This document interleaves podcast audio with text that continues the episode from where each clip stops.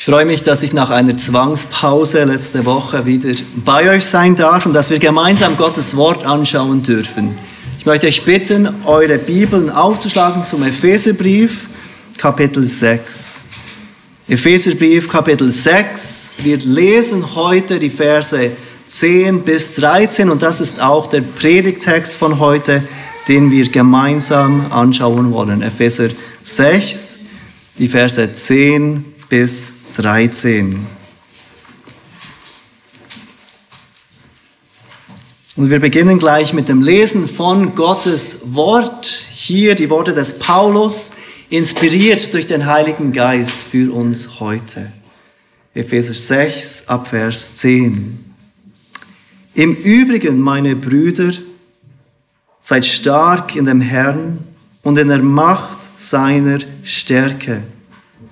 Zieht die ganze Waffenrüstung Gottes an, damit ihr standhalten könnt gegenüber den listigen Kunstgriffen des Teufels. Denn unser Kampf richtet sich nicht gegen Fleisch und Blut, sondern gegen die Herrschaften, gegen die Gewalten, gegen die Weltbeherrscher der Finsternis dieser Weltzeit, gegen die geistlichen Mächte der Bosheit in den himmlischen Regionen. Deshalb ergreift die ganze Waffenrüstung Gottes, damit ihr am bösen Tag widerstehen und nachdem ihr alles wohl ausgerichtet habt, euch behaupten könnt. Wie würdest du das christliche Leben zusammenfassen, wenn ich dir ein Wort geben würde oder ein paar Worte geben würde, die du brauchen kannst? Wie würdest du zusammenfassen, was es bedeutet, Christ zu sein? Wäre erst das Wort Glauben, wäre es das Wort Nachfolgen, wäre es Vertrauen oder wäre es Ruhen im Sinn von, wir ruhen in dem, was Christus für uns getan hat. Wäre es tun, wie in gute Werke tun, denn genau dafür hat Gott uns erlöst. Es ist gar nicht so einfach, das Leben als Christen in ein paar Worten oder einem Wort zusammenzufassen. Denn wir verstehen, dass das Leben als Christ weit komplexer ist als ein einziges Wort. Paulus zeigt uns im Epheserbrief ganz umfassend, was es bedeutet, Christen zu sein, als Christen in dieser Welt zu leben.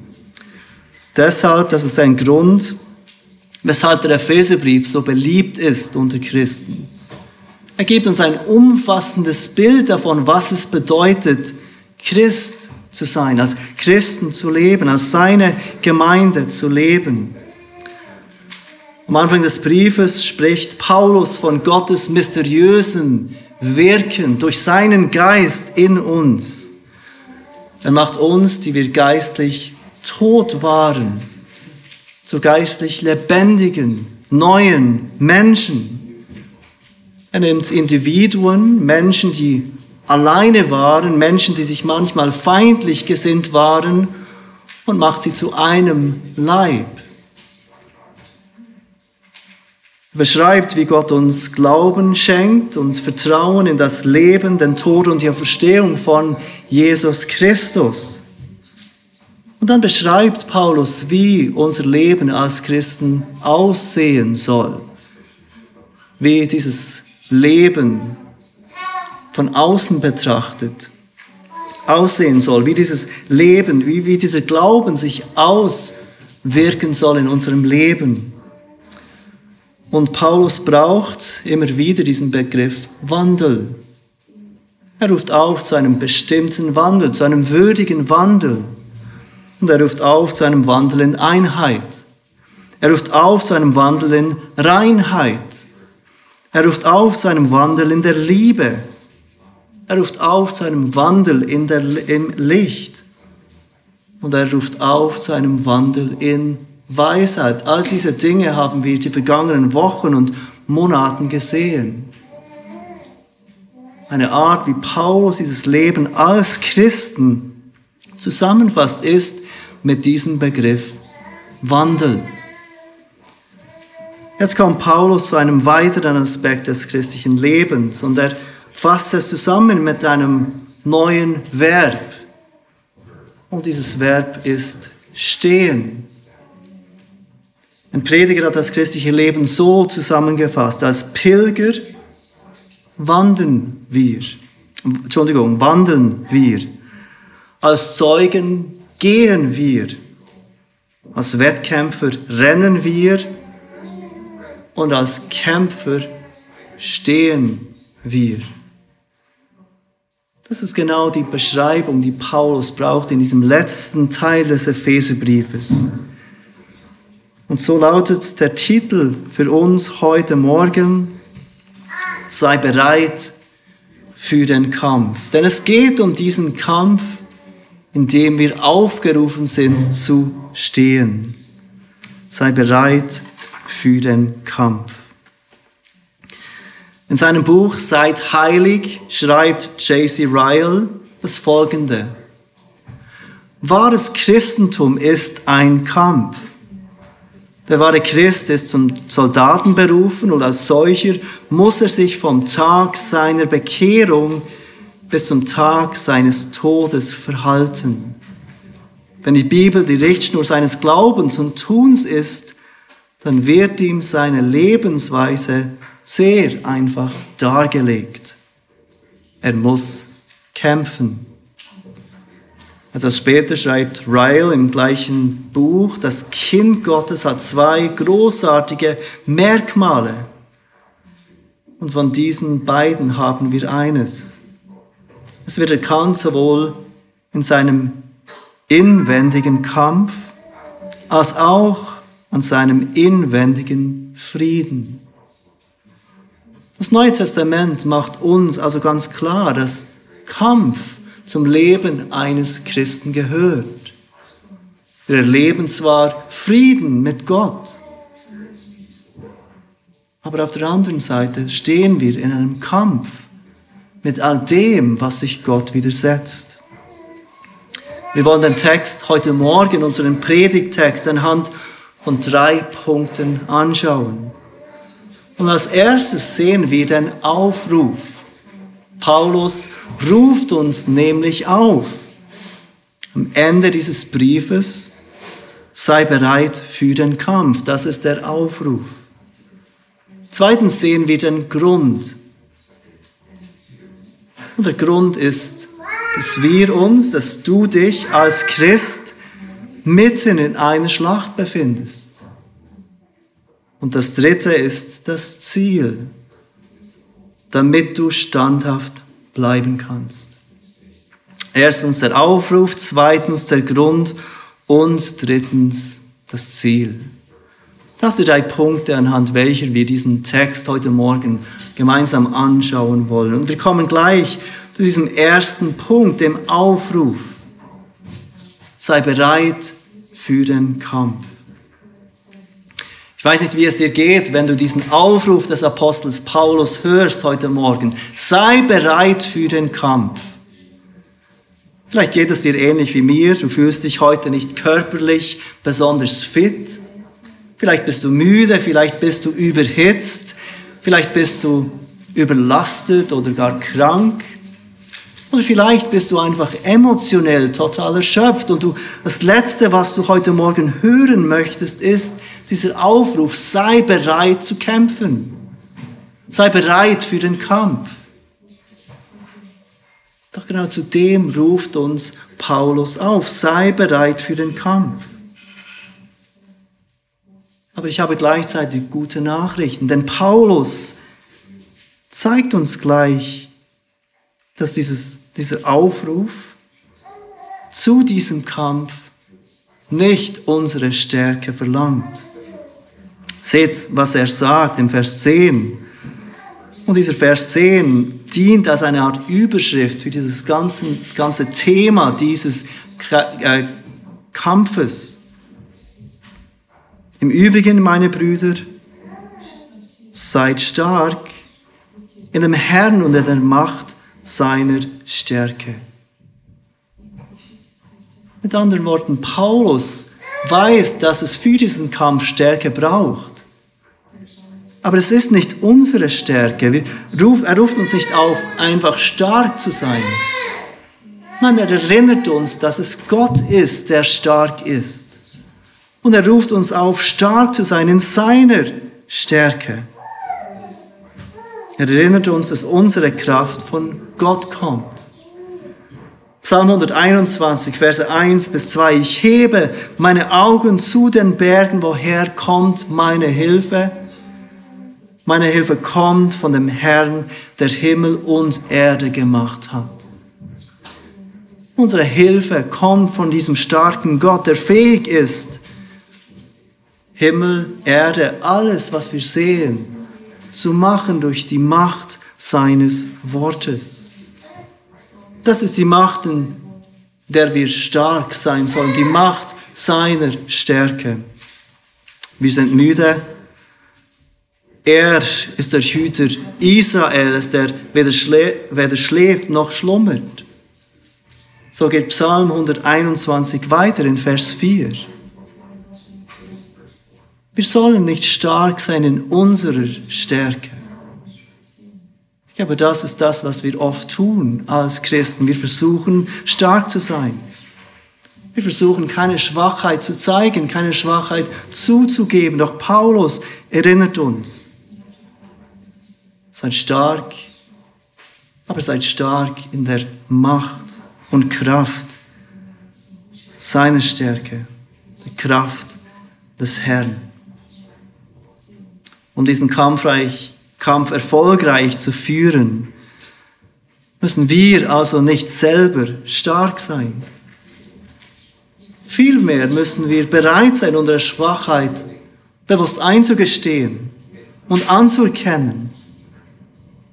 Anzuerkennen, dass wir uns nicht auf uns selbst verlassen können, sondern auf Gottes große, immense, unerschütterliche Stärke.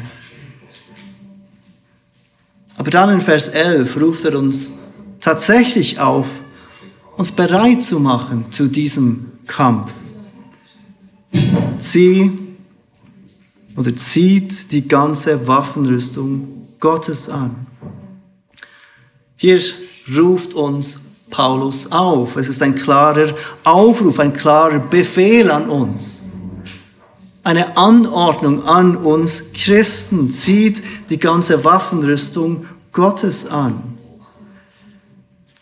Die einzelnen äh, Bestandteile dieser Waffenrüstung listet Paulus in den Versen 14 bis 17 auf. Wir werden sie das nächste Mal, so Gott will, in der nächsten Predigt anschauen. Und wir werden sehen, dass diese Waffenrüstung Gottes nichts Neues ist. Nicht irgendwelche geheimen Waffen, die es zu entdecken gibt, die Paulus uns hier offenbart. Wir werden sehen, dass es das ist, was wir anziehen sollen, was wir als Christen bereits glauben, was wir als Christen bereits haben.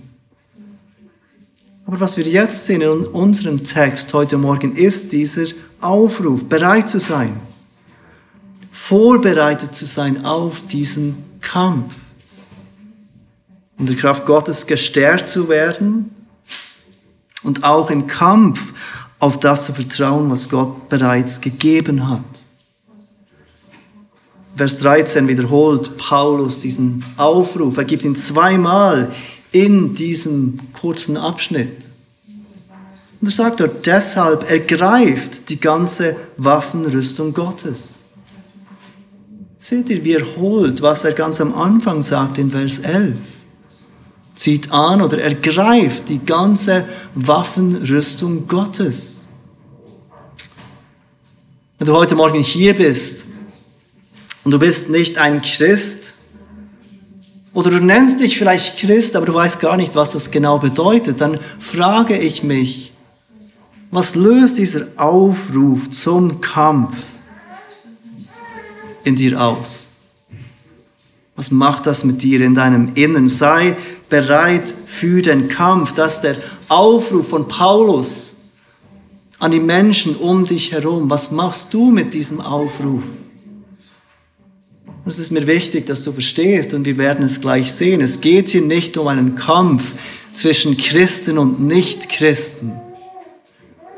Manchmal könnte man das Gefühl haben, dass es unsere Aufgabe ist, gegen die Gesellschaft anzukämpfen, politisch anzukämpfen, gegen gewisse Richtungen anzukämpfen oder gar gegen andere Religionen anzukämpfen. Das ist überhaupt nicht das, wozu uns Paulus hier aufruft.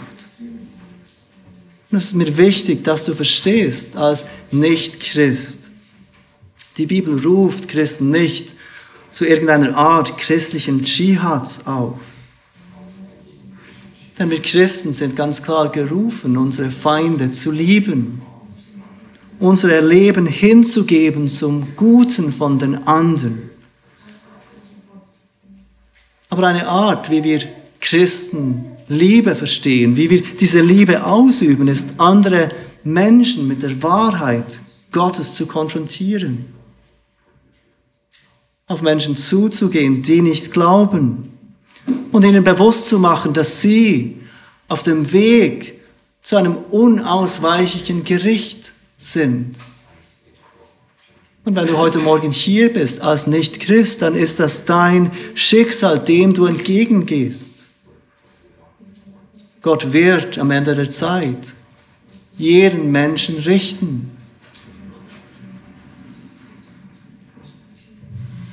Aber die Wahrheit ist, die wir Christen glauben, dass es einen Weg gibt, diesem Gericht zu entfliehen, das kommt.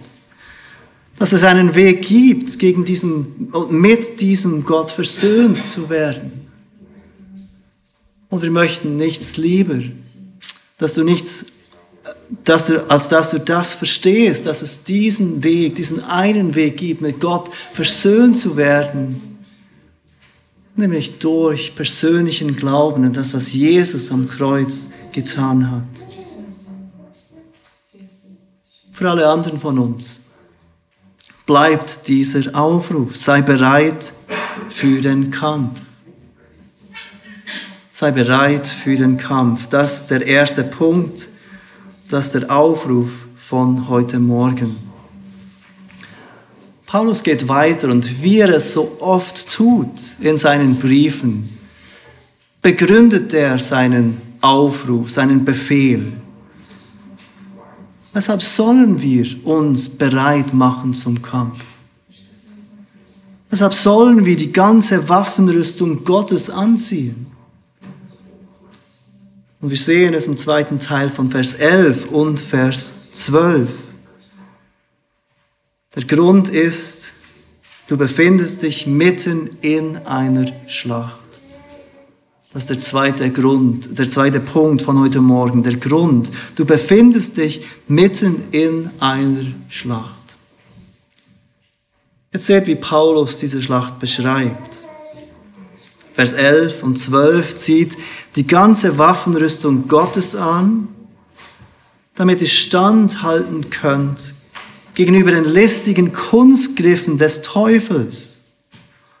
Denn unser Kampf richtet sich nicht gegen Fleisch und Blut, sondern gegen die Herrschaften, gegen die Gewalten, gegen die Weltbeherrscher der Finsternis dieser Weltzeit, gegen die geistlichen Mächte der Bosheit in den himmlischen Regionen. Paulus beschreibt hier für uns unseren Kampf als Christen, unseren Kampf, in dem du und ich mittendrin stecken als Christen. Das Wort, das Paulus für Kampf braucht, ist das griechische Wort für einen Wrestling-Kampf. Wir Schweizer sind versucht, an Schwingen zu denken. Japaner sind vielleicht versucht, an Sumo-Ringen zu denken. Nordamerikaner mögen versucht sein, an das WWF Wrestling zu denken. Was Paulus im Kopf hat, ist etwas völlig anderes. Etwas viel weniger harmloses als diese drei Wrestling- oder Schwingwettkämpfe. Was Paulus im Kopf hat, ist ein Kampf, in dem es nach intensivem, nahen Zweikampf um Leben und Tod geht. Ein Kampf, der so intensiv ist dass nur einer lebend davonkommt. Paulus betont damit für uns den Ernst dieser Situation, den Ernst dieses Kampfes, in dem wir uns drin befinden.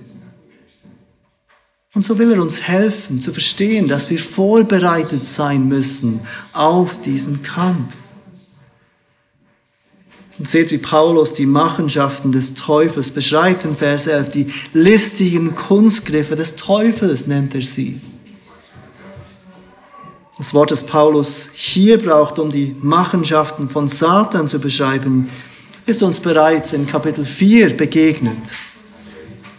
Es wird dort mit Schlauheit übersetzt. Es bezieht sich dort auf das betrügerische Spiel gewisser Menschen, die Christen in Ephesus zum Irrtum verführen wollen durch ihre Schlauheit. Es wirkt aus, wie strategisch Satan in diesem Kampf vorgeht, wie bewusst er vorgeht in diesem Kampf. Er liebt es, wenn er nicht erkannt wird. Er liebt es, wenn Christen schlafen, wenn sie keine Ahnung haben, dass das, was mit ihnen passiert, Teil dieses Kampfes ist. Er liebt es, wenn Christen keine Ahnung haben, dass Satan auch in ihrem Leben am Werk ist. Auf der anderen Seite liebt es Satan, wenn er die ganze Aufmerksamkeit erhält, als wäre er Gott ebenbürtig. Paulus hat uns schon einen Hinweis gegeben auf sein Wirken innerhalb der Gemeinde. Ich möchte euch bitten, kurz zu Kapitel 4 zurückzugehen. In einem einzigen Satz oder im Griechischen ein kleiner Teil eines Satzes spricht Paulus nämlich etwas an. Eine Art und Weise, wie Satan wirkt. Wir sehen es im Vers 26 und 27 von Kapitel 4. Zürnt ihr so sündigt nicht. Die Sonne gehe nicht unter über eurem Zorn, gebt auch nicht Raum dem Teufel. Paulus sieht hier ganz berechtigterweise eine Art und Weise, wie Satan listig wirkt innerhalb der Gemeinde, innerhalb von Gottes Volk. Er weist uns an, unseren Zorn sofort wieder beizusetzen. Alles zu tun, was es braucht, um Beziehungen wieder ins Reine zu bringen, bevor der Tag zu Ende geht. Die Sonne nicht unterzugehen über unseren Zorn. Denn was passiert, wenn wir das tun? Unser Zorn wird mehr und mehr. Was aus einer Meinungs- Verschiedenheit entstand, wird plötzlich ein großer Konflikt, nur weil er nicht angegangen wird. Ich habe vor kurzem von einer Sekte gelesen in Korea, Nord, äh, Südkorea, die Shinchen Oni Onchi Sekte. Ich habe es nicht richtig gesagt. Shincheonchi Sekte. Der Name spielt keine große Rolle. Die meisten von euch kennen diese Sekte nicht. Viele von uns kommen hoffentlich nie in Kontakt mit dieser Sekte. Aber eine ihrer Strategien ist, sogenannte Erntemänner in bestehende Gemeinden, christliche Gemeinden zu senden. Diese Erntemänner werden Mitglieder von Gemeinden. Sie bewähren sich als treue angesehene Mitglieder. Aber ihre Absicht, die sie haben, ist nicht, dieser Gemeinde zu dienen oder mit dieser Gemeinde Gott anzubeten. Ihre Absicht, ihre Strategie ist es, Konflikte zu suchen in der Gemeinde. Herauszufinden, wo es Meinungsverschiedenheiten gibt, wo Leute anders denken, wo Leute schlecht reden voneinander Nicht damit sie diese Konflikte lösen könnten, nicht damit sie dieser Gemeinde helfen könnten, nein, um diese Konflikte eskalieren zu lassen, damit sich diese Gemeinde spaltet. Es scheint mir, dass genau das eine dieser Kunstgriffe des Teufels ist. Wenn wir den Zorn gegen den anderen in unseren Herzen broden lassen, das kommt es, kommt es bald aus unserem Mund heraus. Zu einem anderen und es geht weiter und weiter und weiter. Und es zieht andere in diesen Konflikt mit rein. Ein pensionierter Pastor hat mir gerade diese Woche geschrieben, wie er in vielen Gemeinden extreme zwischenmenschliche Spannungen beobachtet. Und die Einheit, haben wir gesehen, ist eines der Ziele von diesem Epheserbrief, von diesem Brief von Paulus an die Gemeinde. Denn was für ein treues Zeugnis kann eine Gemeinde sein, die voller Einheit ist? Aber was für ein schlechtes Zeugnis ist eine Gemeinheit, wo es von Konflikten nur so wimmelt? Eine Strategie, die Satan braucht, ist ohne Zweifel diesen Zorn, diese Konflikte, und so ruft er uns auf, im Kapitel 4 diesem Zorn keinen Raum zu geben und zu dem Teufel keinen Raum zu geben. Satan ist aber nicht der einzige Widersacher gegen Gottes Volk. Er hat eine ganze Menge an Helfer. Und Paulus listet sie für uns auf in Vers 12 von Kapitel 10. Er sagt dort, unser Kampf richtet sich nicht gegen Fleisch und Blut, sondern gegen Herrschaften, gegen Gewalten, gegen Weltbeherrscher der Finsternis dieser Weltzeit, gegen die geistlichen Mächte der Bosheit in den himmlischen Regionen. Wahrscheinlich hat Paulus verschiedene Arten von Dämonen im Kopf, wenn er diese Aufzählung macht. Und wir könnten miteinander spekulieren, was das genau bedeutet, wer genau welche Stellung hat in dieser dämonischen Hierarchie. Aber ich glaube, die Absicht von Paulus ist es nicht, uns ihre Einzelheit über die Dämonen und ihre Angriffe zu vermitteln. Ich glaube, er will vielmehr, dass wir kennen, wie fähig, wie mächtig und wie vielfältig diese Dämonen sind. Nicht damit wir uns fürchten, nicht mal damit wir überall Dämonen sehen hinter allem Unbequemen und hinter jedem Problem. Aber um uns bewusst zu machen, wie real dieser Kampf ist und wie abhängig wir von Gott sind, uns mit aller Glaubenskraft an diesen mächtigen Gott zu klammern. Wenn wir erkennen, in welchem Kampf wir stehen, dann verändert dies so viel in unserem Leben, wenn wir bewusst jeden Tag in diesem Kampf leben. Dann verändert es die Art und Weise von so vielem, was wir tun. Wenn wir erkennen, in welchem Kampf wir sind, dann lesen wir jeden Morgen die Bibel. Nicht als Pflichtbewusstsein. Nicht damit ich sagen kann, ich habe die Bibel gelesen, nicht, nicht damit ich meinen Bibelleseplan einhalten kann. Nein, weil mir bewusst wird, wie sehr ich diese Begegnung mit dem lebendigen Gott brauche, jeden Tag um in diesem Kampf kämpfen zu können. Wir nehmen uns nicht einfach Zeit zum Gebet, damit wir unseren Rechenschaftspartnern sagen können, ja, ich habe regelmäßig Zeit im Gebet verbracht.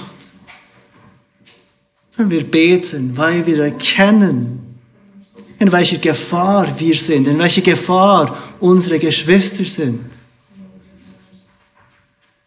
Weil wir erkennen, wie schnell wir von Satans Lügen gelähmt und abgestumpft sind. Und wir flehen für uns, wir flehen für unsere Ehepartner, wir flehen für unsere Kinder, unseren Pastor, unsere Älteste, für unsere Gemeinde zu Gott im Gebet. Dass er uns bewahrt und unseren Glauben mehrt. Wenn wir erkennen, in welchem Kampf wir alle stehen, auch deine Mitchristen, dann kommen wir nicht einfach zum Gottesdienst, um hoffentlich endlich wieder einmal ein Lied zu singen, das mein Geschmack trifft wir kommen, um den Nächsten aufzuerbauen, um den Nächsten zu ermutigen, um dem Nächsten zu helfen. Um den, der heute neben mir sitzt, im Glauben zu dienen, weil er vielleicht gerade eine extrem schwierige Woche hinter sich hat. Und vielleicht so nahe dabei ist, Jesus den Rücken zu kehren. wenn wir uns dieses Kampfes bewusst sind, in dem wir stehen, dann kommen wir in den Gottesdienst bereit, um diesen Besucher, diese Besucherin zu begrüßen, die heute vielleicht das erste und letzte Mal im Gottesdienst ist. Und ich tue alles, um sicherzustellen, dass diese Person das Evangelium versteht weil es vielleicht die einzige Möglichkeit hat, die diese Person hat, von der guten Nachricht zu hören, um mit Gott versöhnt zu werden. Diese Erkenntnis, dass wir in diesem Kampf stehen, ist wahrscheinlich nicht eine neue Erkenntnis für dich, wenn du schon eine Weile mit Jesus unterwegs bist. Zumindest nicht für die meisten von uns. Wir sind uns bewusst, dass wir in diesem Kampf sind. Aber Paulus will uns heute Morgen wachrütteln. Er will uns aufwecken aus unserem Schlaf. Er will uns neu bewusst machen, dass dieser Kampf, auch wenn wir ihn nicht sehen, real ist. Nicht weniger real ist als all das, was du vor deinen Augen siehst.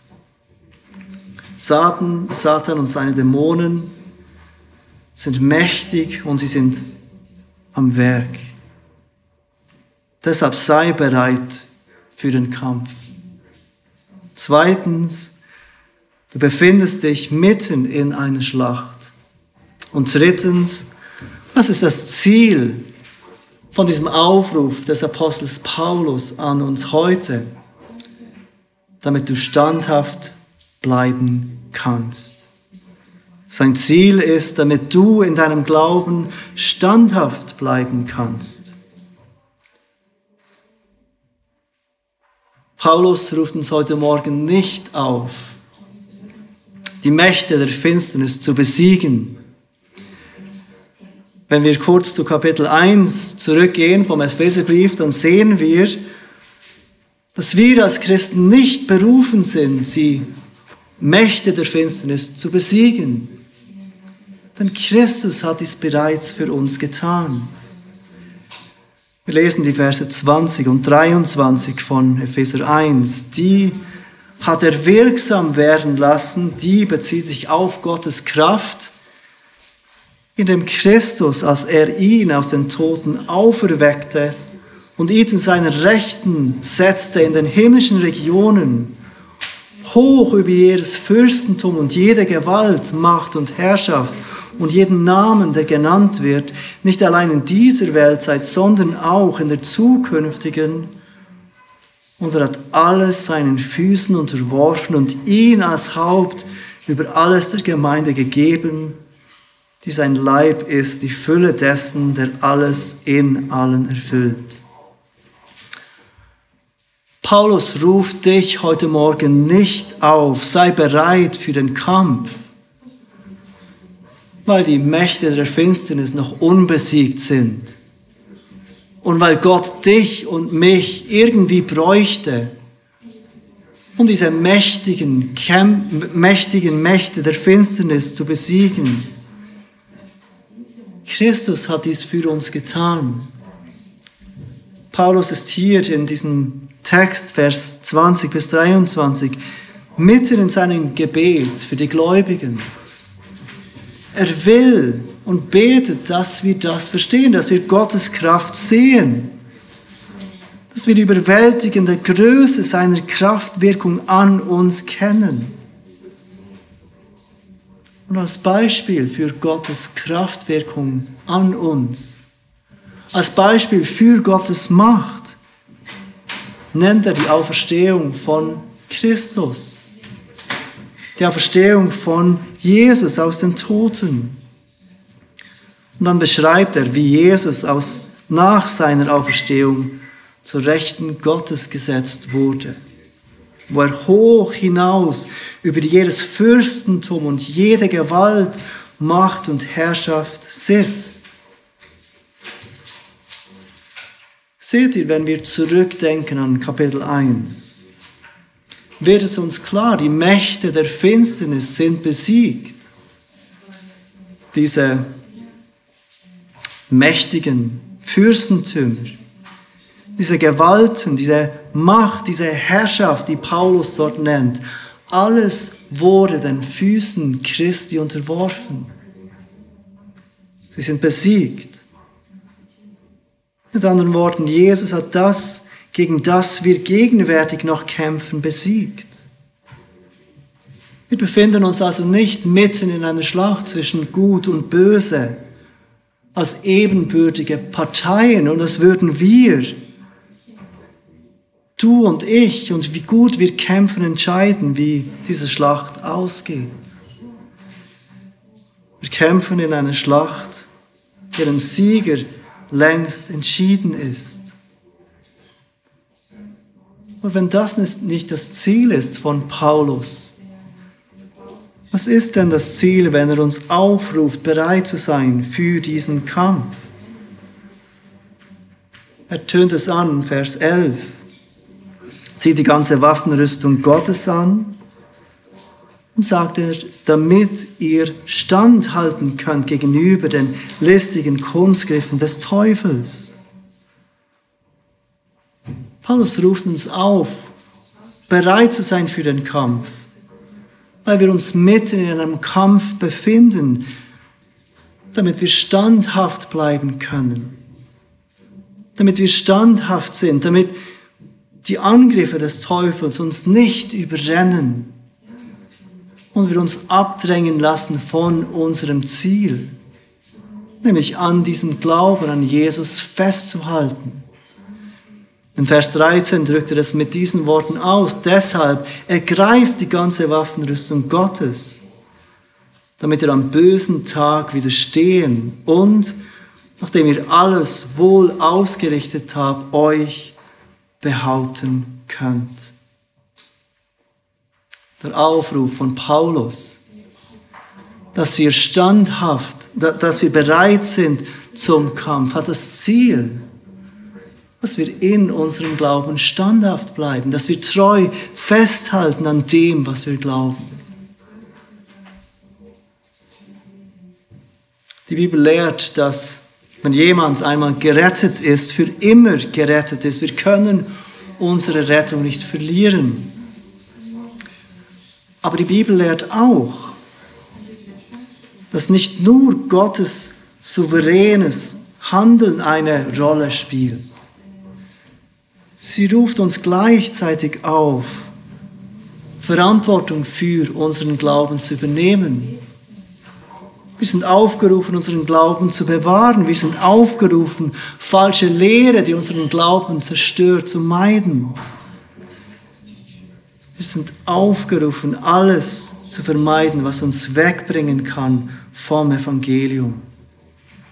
Wir sind aufgerufen, zu kämpfen damit wir standhaft bleiben können, damit wir uns behaupten können in unserem Glauben. Ich möchte dir zum Schluss das Beispiel geben von einem jungen Mann, der vielversprechend war in seinem Wandel. Wenn ich ganz ehrlich bin, weiß ich nicht, ob er jung war, aber ich nehme einfach einmal an, dass er jung war, so wie er beschrieben ist.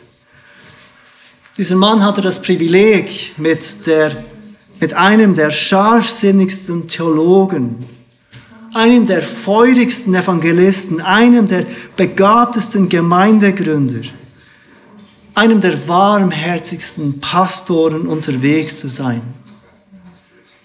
Mit ihm Seite an Seite zu dienen, mit ihm Gottes Reich zu bauen und zu sehen, wie sich durch den Dienst dieses Mannes Gottes Reich ausbreitet. Auch dieser junge Mann war korrekt in seiner Theologie. Er war heilig in seiner Lebensführung, zumindest was für andere beobachtbar war. Doch es kam die Zeit im Leben von diesem Mann, dass er die ganze Waffenrüstung Gottes nicht anbehielt. Er blieb nicht standhaft gegen die listigen Kunstgriffe des Teufels. Und so kam er weg vom Glauben an Jesus Christus. Wir wissen nicht, was in den letzten Jahren dieses Mannes passiert ist, ob er vielleicht doch zurückkam zu Jesus, zu seinem Glauben. Aber das Letzte, was wir wissen, ist, dass dieser Mann die Welt so liebte, dass er den Glauben verließ. Der Name dieses Mannes war Demas. Und wir lesen dreimal im Neuen Testament von ihm. Das erste Mal im Kolossebrief, Kapitel 4, Vers 14. Es grüßt euch Lukas, der geliebte Arzt, und Demas, schreibt Paulus. Paulus erwähnt also diesen Demas zusammen mit Lukas. Lukas, dem, der das, uns das Evangelium und die Apostelgeschichte geschrieben hatte. Ein weiteres Mal lesen wir von ihm in Philemon 24. Dort schreibt Paulus Markus, Aristarchus, Demas, Lukas, meine Mitarbeiter. Paulus nennt diesen Demas sein Mitarbeiter unter all diesen anderen treuen Christen. Doch dann lesen wir ganz am Ende des Apostels Paulus in seinem letzten Brief, im zweiten Timotheusbrief, das letzte Mal von Demas. 4, Vers 10. Denn Demas hat mich verlassen, weil er die jetzige Welt seit lieb gewonnen hat und ist nach Thessalonich gezogen. Dieser Demas, der einmal so vielversprechend begonnen hat, der mit diesen wunderbaren Männern Gottes unterwegs war, der ein Mitarbeiter des Paulus war, gewann plötzlich die Welt so lieb, dass er Paulus, und ich glaube damit ist impliziert auch den Glauben, verließ. Deshalb, liebe Geschwister, ein Aufruf von Paulus an uns, sei bereit für den Kampf. Sei dir bewusst, dass du dich mitten in einem Kampf befindest. Das Ziel von Paulus für dich ist, damit du in deinem Glauben standhaft bleiben kannst bis ans Ziel. Lasst uns gemeinsam beten. Vater, wir danken dir für dein Wort und wir danken dir für diese ernüchternde Wahrheit und Erinnerung, dass wir in einem Krieg leben. Wir danken dir für die Gewissheit, die wir haben dürfen, dass dieser Krieg bis entschieden ist. Dass Jesus sieht, dass er all diese Feinde von dir und von deinem Volk überwunden hat. Gleichzeitig bitten wir dich, hilf uns zu erkennen, dass wir immer noch mitten in dieser Schlacht stehen. Und so hilf uns bereit zu sein, die ganze Waffenrüstung Gottes anzuziehen, bereit zu sein in diesem Krieg, damit wir standhaft bleiben und in deiner Kraft stehen dürfen. Vater, du kennst unsere Herzen, du siehst, welche Entscheidung wir jetzt treffen müssen. Vater, wir bitten dich, dass du uns hilfst, uns vom Neuen zu entscheiden für dieses Leben in der Nachfolge von dir, der nicht Kompromisse macht, sondern die treu ist, damit wir voller Freude und Dankbarkeit bis ans Ende kommen dürfen, wenn wir mit dir vereint sein werden in diesem ewigen Reich, das kommt. Amen.